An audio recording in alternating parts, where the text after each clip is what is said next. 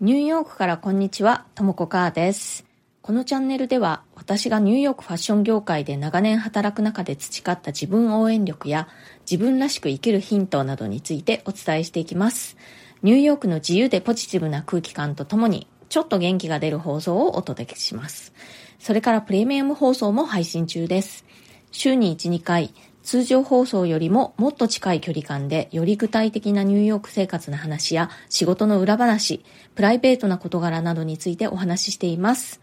お申し込みはアプリ経由より、ボイシーのウェブサイトからの方が金額的に断然お得です。リンクを貼っておきますのでそちらをご利用ください。それでは今日もよろしくお願いします。え今日は私の周りの、まあ、ニューヨークえそしてアメリカの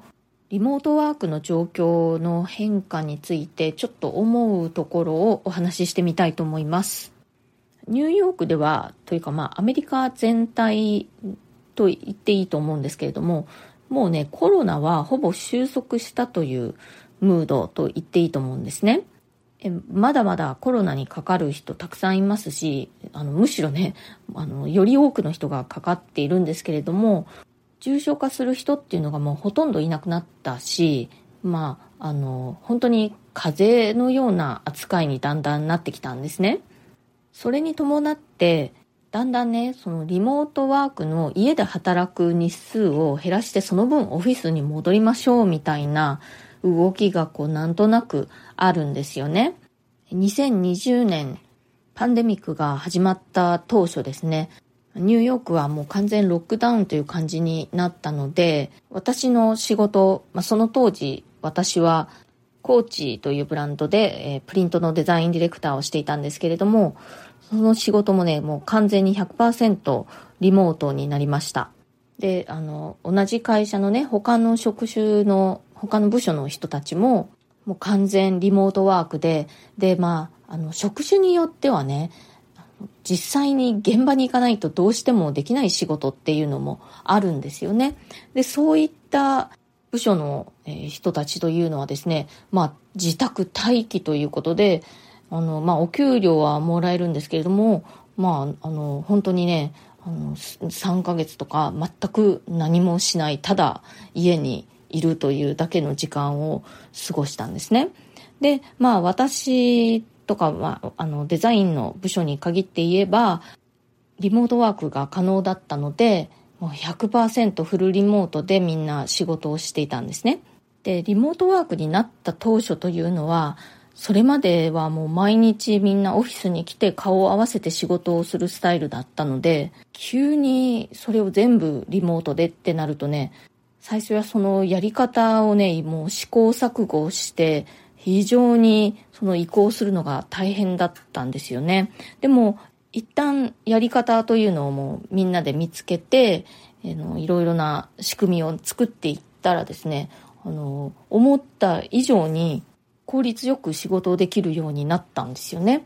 で、まあ、高知ではですね、まあ、ハンドバッグをはじめ洋服だとか、いろいろなファッショングッズをね、作って売っているので、そういったサンプルを、実物をね、あの、見なくちゃいけないという場面もたくさんあるんですけれども、そういったものも、みんなね、こう、自宅に送りつける形でね、その、まあ、宅配便みたいな感じで、フェデックスなんかを利用して、サンプルを、うん送り合って、まあ、チェックして、またあの叱るべきところに送り返してみたいなことをやって、まあちょっと手間といえば手間だったんですけれども、もうすっかりね、そのシステムが整ってね、あの、スムーズにそういったこともできるようになったんですね。でね、実際にね、あの、売り上げの方もコロナ、パンデミック始まって当初こそ、まあガッと落ちたんですけれども、まあそれはファッション系ブランドどこもそんな感じだったんですけれども、その翌年、2021年からはですね、もう一気に回復して、2021、22ともう非常に売り上げ良かったんですよね。まあこれはコーチだけじゃなくてね、他のファッションブランドもそういった売り上げが逆に良くなったっていうところ結構あったんですね。やっぱりあの消費者がパンデミックで旅行とか行けないし、他にお金使うところがない分、そういったね、ファッショングッズにお金をかけるという、そういう傾向がね、あったんですよね。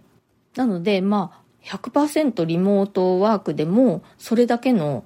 ビジネスの実績を、あの、ちゃんとね、作ることができたっていうことなんですね。で、だんだんコロナの状況が良くなってくるにつれて、少しずつオフィスに戻る感じになってきました。で、私自身の場合だと、2022年からコーチのデザインチーム全体がこうハイブリッドワークという形で働くことに決まって、それは週に、えー、2回はオフィスに行きましょうと。で、その2日というのは、その、どの日に行くかというのをデザインチーム全体であの、合わせていて、まあ、みんなが行く日に一緒にオフィスに行くっていう感じで顔を合わせるようにしたんですね。で、あの、2日以上、もっと会社に来たい人は全然来てもいいですよという感じだったんですよ。で、そこでね、ちょっとこう、面白いというか注目すべきことはですね、オフィスにもっと出社したいっていう人たちと、できるならなるべくリモートで家から仕事したいっていう人たちがくっきりね、二つに分かれたっていうことなんですね。で、オフィスに出社したいという人たちの中には、3パターンあって、一つはですね、大体こうシングルで独身で一人暮らしの人で、一人ぼっちで家で仕事するのが嫌だという人ですね。そしてね、二つ目のパターンは、え子供、小さい子供が家にいるという人で、えー、家にいるとそうやって子供がいるので、あのわさわさして仕事にならないと。難しいということで、まあ、もうオフィスに行きたいという人ですね。で、三つ目のパターンは、まあ、単にとにかくね、こう、人と顔を合わせて仕事するのが好きという感じの人たちですね。こう、メールとかするのあんまり好きじゃないと。メールよりも直接話したいみたいな人たち。その3パターンがありました。で、それに対してですね、あのリモート、できるだけリモートで仕事したくて、できるだけオフィスには来たくないという人たちは、なぜそう思ってたかというと、一番大きい理由というのが、周りに人がいない方が仕事に集中できるということですね。で、これはですね、あの、デザインの仕事って、すごいこう、大きなコラボレーションなんですよね。だから、たくさんの人たちとコミュニケートしながら、まあ、仕事していくんですけれども、オフィスにいると、そのたくさんの人たちがもうどんどんどんどん話しかけてきたりして、全然こう、デザイン自体の作業に集中できないっていう不満をね、持ってる人というのは結構います。で、リモートで働いていれば、まあ、もちろんね、リモートで働いていても、ズーム会議とかもあるし、あの、チャットなんかでどんどん話しかけられるんですけれども、オフィスで実際にどんどんどんどんこう、リアルでね、話しかけられるよりは集中しやすい環境という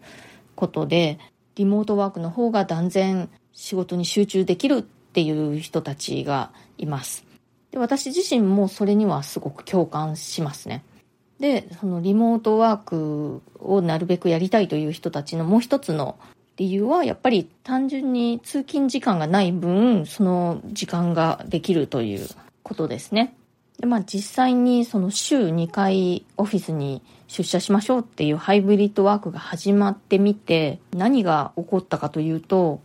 オフィスに来たい派の人たちがね、リモートを好む派にだんだんね、こう、圧力をかけていった。まあ、あの、無言の圧力だったり、はっきりとした要請だったり、まあ、両方あるんですけれども、もっとみんな出社してよ、みたいな感じですね。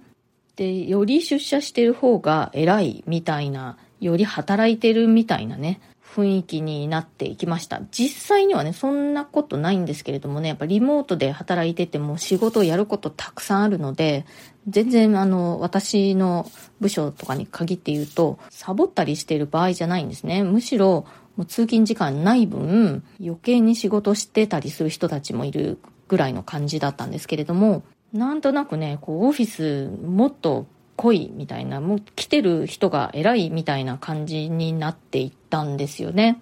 で、私自身はですね、その週にオフィスっていうのはちょうどいいなと思ってたんですね。やっぱり実際に顔合わせてやると、あの、やりやすい仕事っていうのもあったし、あとは中にはですね、そのパンデミック中に採用した人なんかで、実際に会ったことない人たちっていうのがいたんですよね、私の部署に。で、そういった人たちとも実際に顔を合わせて話をするっていう機会があるっていうのはすごくいいことだと思ったので、まあ、週2オフィスっていうのは私にとってはすごくちょうどいいなと思っていたんですけれども、まあ、それ以上にもっと出社しなさいみたいな圧力を受けるのは、ちょっとなんかやりづらいなと感じていました。で、まあその後結局私は2022年の年末にもう会社を辞めたんですけれども、今ね、私の元いた部署では結局週4ぐらいオフィスに行くような感じになってるようです。で、最近アメリカ企業では、社員にもっとあの多くの日数の出社を促している企業というのも増えてきているみたいですね。やっぱりアマゾンとか、あとまあ有名なところではツイッターとかね、週5で来ないとダメとかね。で、報道なんかで見ると、やっぱりそのマネジメントの方が、えー、社員に出社を要請しているけれども、社員はあんまり出社したくない、リモートで働きたいって言ってる図式があるって感じなんですけれども、それだけではなくて、実際にその社員たちの中にも、積極的に出社したいって思ってる人たちが一定数いるなという感じはしますね。でね、これでちょっと、あの、思い出したことがあるんですけれども、以前働いていた会社でですね、まあ、ニューヨークですね、その時も。その時ね、オフィスをリノベートして、そのオフィスの部屋の中でね、机の並び方をどうしようかって話になった時があったんですよ。でその時ね、みんなで集まって、こう、顔つき合わせる系に、こう、顔を見る感じで、机を並べて、仕事したいって言った人たちと、壁の方を向いてね、あの、顔つき合わせないで、まあ、割とこう、あの、一人で仕事するみたいな感じの机の配置にしたいっていう人たちがいて、で、結局その時は、その壁の方をみんな向いて仕事するみたいな形に落ち着いたんですけれども、そうやって、やっぱり個人レベルで人と顔つき合わせて一緒に近い距離感で仕事したいっていう人たちと、一人で仕事したいっていう人たちがいるっていうことなんですね。そういう違いってこうあるじゃないですか。いつも人と一緒にいたくて、一人でいるのが苦手なタイプと、逆に人とずっと一緒にいると疲れてしまって、一人でいることが得意なタイプ、いますよね。まあ、私は後者で、もう一人がすごく得意なんですけれども、そういう違いみたいなこともね、このリモートワークを推進するか、オフィスへの出社を推進するかっていうところに多少影響をね、与えてるんじゃないかなって思いました。で、そうやって人と一緒にいたいタイプというのは、やっぱり人がいないとその自分の希望が満たされないわけなので、人にやっぱりどんどんこう働きかけて巻き込んでいきますよね。だから、まあ自分も出社するし、みんなももっと出社してっていう圧力が強くなっていったりするのかなと思います。まあ、あの、それだけではないと思いますけどね。やっぱり実際に顔を合わせた方がはかどる仕事っていうのもたくさんあると思うし、それによってしか生まれないイノベーションとかそういうのあると思うんですけれども、そういったね、こう人間の性質の違いみたいなことも多少は関係あるんじゃないかなと私は思っています。今日はですね、私自身が、えー、パンデミック期に体験した、えー、リモートワーク、それからハイブリッドワークの移り変わり、それに関して、えー、いろいろ思ったことについてお話ししてみました。つい最近ね、アメリカの大きな企業がいくつももっと出社を促すみたいなことを発表しているしね、これからそういうリモートワークをめぐる状況ってどうなっていくのかなって思いますね。パンデミック期にもう完全にオフィスなくしちゃった会社なんかもあるんですよね。私が仕事上であの関わりがあったデザインのね、ソフトウェアの会社なんかも、もうパンデミック期にオフィス完全になくしちゃって、み、んな全員フルリモートだったんですよね。そういう会社も、もしかしたらオフィスに戻ろうみたいなことをやったりするのかなどうなんでしょうね。それとその私がお話しした人間のねあの好みの問題性質の問題についてもやっぱり関係あると思うのでね、うん、興味深いと思っています、えー、今日の放送が気に入ってくださったらチャンネルのフォローや SNS でのシェアなどもぜひよろしくお願いします。いつも SNS でシェアしてくださっている皆さん本当にありがとうございます。それからリクエストやご質問コメントご感想など